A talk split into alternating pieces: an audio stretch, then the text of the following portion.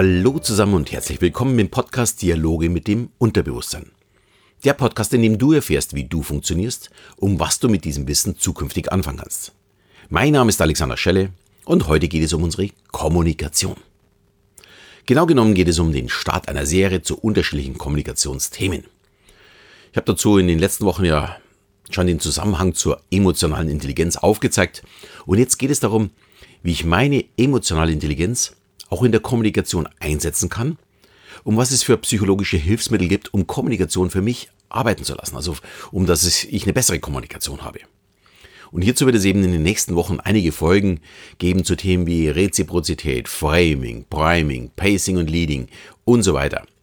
Ich habe da noch einiges in der Hinterhand, wo ich gerne erzähle. Und ich denke, da ist für jeden wirklich was dabei und jeder kann etwas sich und seine eigene Kommunikation mitnehmen, es ausprobieren und seine Kommunikation dadurch verbessern. Ja, beginnen wir erstmal mit dem Begriff. Was versteht man denn eigentlich unter Kommunikation? Vereinfacht beschrieben ist es die Übertragung von Informationen oder der Austausch von Informationen. Im ersten Schritt denken wir dabei natürlich an Sprache. Aber natürlich ist es, ja, wie in der letzten Woche schon behandelt, die Körpersprache ebenso wie auch ein Mail oder ein Brief. Äh, das kann ja eben auch äh, eine Kommunikation sein oder auch nur einseitige Werbung, die wir lesen. Damit kommuniziert ja derjenige, der die Werbung macht, auch mit uns. Und wenn über dem Strand ein Flieger im Banner zeigt, heute Abend um 20 Uhr Party an der Strandbar, dann ist das eben auch Kommunikation. Und auch wenn ein Baby schreit, weil es Hunger hat, ist das Kommunikation. Genauso wie wenn es zurücklächelt und damit sagt, ich mag dich. Ja, und auch Tiere kommunizieren mit uns. Wenn die Katze zur Türe oder zum Fressnapf geht, wissen wir, was sie möchte. Ja, auf den ersten Blick ist es eine sehr einfache Kommunikation und die Schlussfolgerung für den Empfänger klar. So einfach ist es aber oftmals gar nicht. Weil bei der Kommunikation nicht nur der Sender zählt, sondern auch der Empfänger. Ich muss es ja auch verstehen. Und Empfänger können eben eine Botschaft unterschiedlich interpretieren. Wer diese Information mit dem Banner heute Party bekommt, kann sagen, super, da gehen wir hin an den Strand und feiern mit. Und andere können für sich festhalten, ja, lass uns heute bitte weit weggehen, wo es lieber ruhiger ist. Also gleiche Botschaft, nur unterschiedliche Reaktionen auf diese Botschaft. Äh, nicht im Grunde immer im Interesse dessen, der die Botschaft auch sendet. Und natürlich gibt es dann auch Probleme in der Kommunikation. Äh, das Ganze klingt alles ziemlich einfach, aber es ist leider gar nicht so einfach. Wie man wirklich unschwer auf allen Ebenen der Kommunikation heutzutage feststellen kann, egal jetzt ob im Bundestag oder zu Hause eben auf der Couch äh, mit seinem Partner oder eben in den sozialen Netzwerken, wir verstehen den anderen mit seiner Botschaft oftmals gar nicht oder wollen ihn eben auch gar nicht verstehen. Da ist immer dieses nette Spiel zwischen Frau und Mann, aber das ist nicht das Einzige. Also ich glaube, da gibt es noch viel mehr Probleme. Nehmen wir erstmal den Fall, dass wir den anderen wirklich nicht verstehen. Grundsätzlich könnte das ja an der falschen Sprache oder an falschen Zeichen liegen. Ich habe ja in der letzten Woche bei der Körpersprache erklärt, dass ein Kopfschütteln nicht überall Nein bedeutet und ein Daumen nach oben auch eine Beleidigung sein kann. Also auch da haben wir schon ein Problem. Und ein wenig ein bisschen tiefer gehend kann es auch zu einer komplizierten Wort, äh, eine komplizierte Wortwahl sein. Denn zum Beispiel ein Wissenschaftler einem Laien etwas erklärt. Da ist oftmals nicht der Empfänger das Problem, sondern der Wissenschaftler als Sender. Vielleicht schafft er es gar nicht, ja, seine Zusammenhänge, die er erklären möchte, verständlich zu erklären, dass es der Laie auch wirklich versteht. Äh, ziemlich im amüsant ist da gerade Evelyn in der Jury beim Supertalent. Ja, ich schaue das, äh, weil dabei wirklich immer tolle Nummern zu sehen sind. Und ja, ich auch vor ein paar Jahren schon ja, Künstler für Galas engagiert habe, die ich dort gesehen habe. Aber ja, zurück zu Evelyn, das ist, glaube ich, wichtiger. Äh, ihre Sprachbegabung kann man vorsichtig gesagt, ja, versteckt sie sehr, sehr gut. Und letztens meinte sie bei einer Luftakrobatiknummer, da war eine Künstlerin ja, in einer Spirale drin und war wirklich eine tolle Nummer. Und da meinte sie zum Kristall, das sieht aus wie ein Weinflaschenöffner. Und er meinte dazu, äh, ja, er ist ein Korkenzieher. Und sie, ja, er ist ein Weinflaschenöffner. Und er drehte sich nur kopfschüttelnd weg und meinte nur ja. Eine ziemlich amüsante Szene, die aber zeigt, wie einfach Kommunikation sein kann. Natürlich meinte sie einen Korkenzieher, aber der, ja, der Begriff nicht einfiel oder ihr einfach nicht äh, geläufig ist, vielleicht kannte sie ihn auch nicht, wirklich nicht, hat sie ihn in ihrem Wort beschrieben, in ihrem Sprachgebrauch. Sie hat im Grunde beschrieben, was man damit machen kann. Und natürlich war klar, mit einem Weinflaschenöffner kann man eine Weinflasche öffnen, eben ein Korkenzieher. Und es ist eben wichtig für den Sender, dass er Informationen weitergibt, die der andere auch verstehen kann. Und auch wenn unsere Muttersprache Deutsch ist, wird vermutlich kaum jemand alle rund, ja, wir haben so 70.000 Wörter, kennen. Schließlich gibt es auch ganz viele Fachbegriffe, wie eben den Korkenzieher. Nein, Spaß beiseite. Äh, gibt natürlich im medizinischen Bereich oder auch in vielen, vielen anderen Berufen Fachbegriffe, die kennt einfach nicht jeder.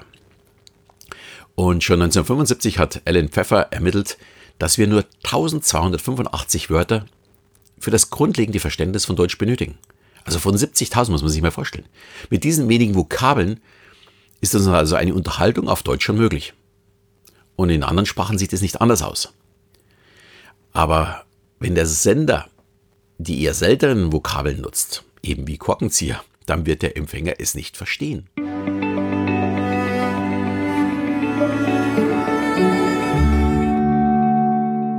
Ebenso groß ist das Problem in der Grammatik. Baue ich zum Beispiel einen Satz falsch auf, kann er falsch ankommen. Dies ist wahrscheinlich eher ein schriftliches Problem als wie ein sprachliches Problem. Aber da gibt es dann diese lustigen Sprüche, die man immer wieder auf Social Media äh, liest, wie zum Beispiel, wir essen jetzt Opa. Oder wir essen jetzt Opa. Es ist immer die Frage, welche Aussage kommt dabei raus? Essen wir jetzt tatsächlich Opa oder sagen wir Opa, äh, dass wir jetzt essen? Also ist es der Appell an Opa oder ist es tatsächlich die Information, dass wir Opa essen? Ein anderes Beispiel, beides mal ein Appell ist zum Beispiel, Computer arbeitet, nicht ausschalten. Oder mit dem Komma dann leicht versetzt, Computer arbeitet nicht, ausschalten. Genau die gleichen Worte und trotzdem ein völlig neuer Auftrag, nur weil das Komma um, eine, um ein Wort verschoben ist. Das sind natürlich jetzt sehr, sehr einfache Beispiele, aber sie zeigen, wie leicht eine Aussage etwas anderes bewirken kann beim Empfänger, als der Sender eigentlich beabsichtigt hatte. Ein bisschen subtiler wird es, wenn die Körpersprache nicht zur Aussage passt. Viele glauben immer, dafür müsse man die Körpersprache genau verstehen. Das ist aber in meinen Augen überhaupt nicht der Fall. Unser Unterbewusstsein bemerkt sehr, sehr zuverlässig, ob die Aussage zur Körpersprache oder auch zur Tonlage passt. Und wir bekommen dadurch dann ein komisches Bauchgefühl. Wir wissen nicht, ob wir der Aussage Glauben schenken können, auch wenn wir den Grund für unser schlechtes Gefühl eben nicht kennen. Also wir haben irgendwie so ein mulmiges Gefühl bei etwas, wissen nicht warum. Und es liegt oftmals daran, dass das, was der andere gesagt hat, einfach nicht zu dem passt, was er ja, mit seiner Mimik, mit seiner Gestik, mit seiner Körperhaltung und so weiter aussagt. Ich denke mal, mit diesen ganzen Beispielen wird klar, Kommunikation kann eben auf beiden Seiten scheitern. Und klar wird es dann vor allem, wenn man ja, Schulz von Thuns vier Seiten oder vier Ohren Modell betrachtet. Das ist schon etwas älter, aber es ist wirklich genial. Die vier beschriebenen Ebenen sind eigentlich sehr simpel und es sollte im Grunde jeder wirklich verstehen, wie einfach die Kommunikation sein könnte. Ja, aber wir interpretieren zum Beispiel in eine Nachricht oftmals nur eine Seite des Modells. Beziehungsweise als Sender können wir natürlich auch ähm, ja, vielleicht nicht klar genug verstehen, was uns denn wirklich wichtig ist in unserer Nachricht. Als Beispiel nutze ich da ganz gern in meinen Seminaren äh, Loriot, der war ein Meister im Nicht-Verstehen wollen. Und es entstanden dadurch oftmals wirklich total absurde Dialoge. Und ja, finde ich mal ganz spannend in den Seminaren, was dabei so rauskommt, weil auch ich immer wieder neue Gesichtspunkte von meinen Teilnehmern sehe, äh, die noch mehr hineininterpretieren. Aber schauen wir uns einfach mal die vier verschiedenen Seiten einer Nachricht an. Die Sachebene ist im Grunde ganz einfach das Inhaltliche. Worüber werde ich jetzt informieren? Oder auf der anderen Seite, was möchte er mir sagen? Dann die Selbstaussage ist all das, was ich mit meiner Nachricht über mich preisgebe. Für den anderen wiederum, was ich über den anderen erfahre. Dann die Beziehungsseite offenbart dann, wie wir zwei zueinander stehen. Natürlich für beide Seiten. Und der Appell soll die, ja, die erwartete Reaktion deutlich machen also eine Aufgabe im Grunde äh, erstellen, da doch, was kommt denn dann am Schluss für eine Antwort raus? Oder eine Reaktion darauf raus. Im Grunde ist es wirklich ganz, ganz einfach. Wenn die Botschaften immer genauso ankommen würden, wie man sie sendet, beziehungsweise der Gegenüber genau die gleiche Sichtweise hat, das ist aber leider nicht immer der Fall. Äh, ich möchte mal ein Beispiel äh, erklären. Zum Beispiel eine Frau kocht mir ein wirklich leckeres Essen. Ich probiere und sage danach, ein sehr interessanter Geschmack. Meine Ebenen würden dann so aussehen. Sachebene, es schmeckt interessant, das ist die Aussage. Dann die Selbstaussage, ähm, ich weiß allerdings jetzt nicht, nach was es schmeckt. Es schmeckt ja interessant, ich könnte es nicht beschreiben. Die Beziehungsseite, du hast gut gekocht, wie immer. Du wirst es wissen, ähm, nach was es schmeckt. Du hast schließlich äh, die Zutaten reingegeben. Und der Appell, sag mir doch mal, nach was es denn schmeckt, damit ich die Information auch habe. Und bei meiner Frau könnte jetzt ankommen, Sachebene, wie bei mir, es schmeckt interessant. Das ist ja die Information, die ich weitergebe. Die Selbstaussage, ihm schmeckt es nicht. Die Beziehungsseite, oh, er meint jetzt, ich wäre eine schlechte Köchin, weil es schmeckt ja schließlich interessant und nicht gut oder besonders. Der Appell, zukünftig wieder ohne dieses neue Gewürz kochen. Also, gleiche Information, zwei komplett unterschiedliche äh, Sichtweisen. Ihre Antwort würde dann vielleicht lauten, jetzt habe ich mir so viel Mühe gegeben und dir schmeckt es wieder nicht. Im Grunde komplett was anderes. Also wie so ein Satz dann im Chaos enden kann, brauche ich, glaube ich, nicht weiter vertiefen, äh, weil das hat wahrscheinlich schon jeder erlebt, dass man ganz was anderes aussagen möchte, als wie was beim anderen ankommt. Und das entsteht nur, weil in der Anfangsaussage nicht alle Informationen enthält, wie es eigentlich möglich wäre. Das bedeutet, um klar zu kommunizieren, sollte man zwar den Inhalt kurz und einfach halten, das ist schon mal nicht schlecht, aber natürlich mit allen Informationen, die auch der Empfänger benötigt, damit es auch das Richtige ankommt. Wenn ich gesagt hätte, oh, die schmeckt lecker, was ist denn das für ein neuer Geschmack? Dann wären wir alle zufrieden gewesen. Ich hätte auch die richtige Antwort bekommen. Und wer meint, äh, das passiert nicht, dass man sowas mal sagt, äh, schmeckt interessant, ja, den muss ich leider Gottes enttäuschen. Das passiert selbst bei den besten Kommunikatoren, dass man einfach mal zu wenig Informationen weitergibt. Das ist vollkommen normal. Ich hoffe, mein Einstieg in unsere Kommunikationswochen hat dir gefallen. Und ich verweise auch wieder auf mein kostenloses E-Book zum Thema emotionale Intelligenz. Schließlich benötigt man für eine gute Kommunikation auch die nötige emotionale Intelligenz.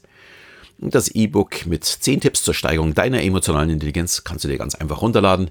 Den Link stelle ich dir wieder in die Shownotes. Ich denke, die Information reicht hoffentlich.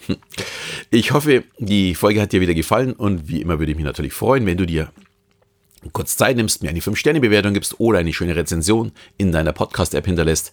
Und in diesem Sinne verabschiede ich mich auch wieder bis zum nächsten Mal, wenn es wieder heißt Dialoge mit dem Unterbewusstsein.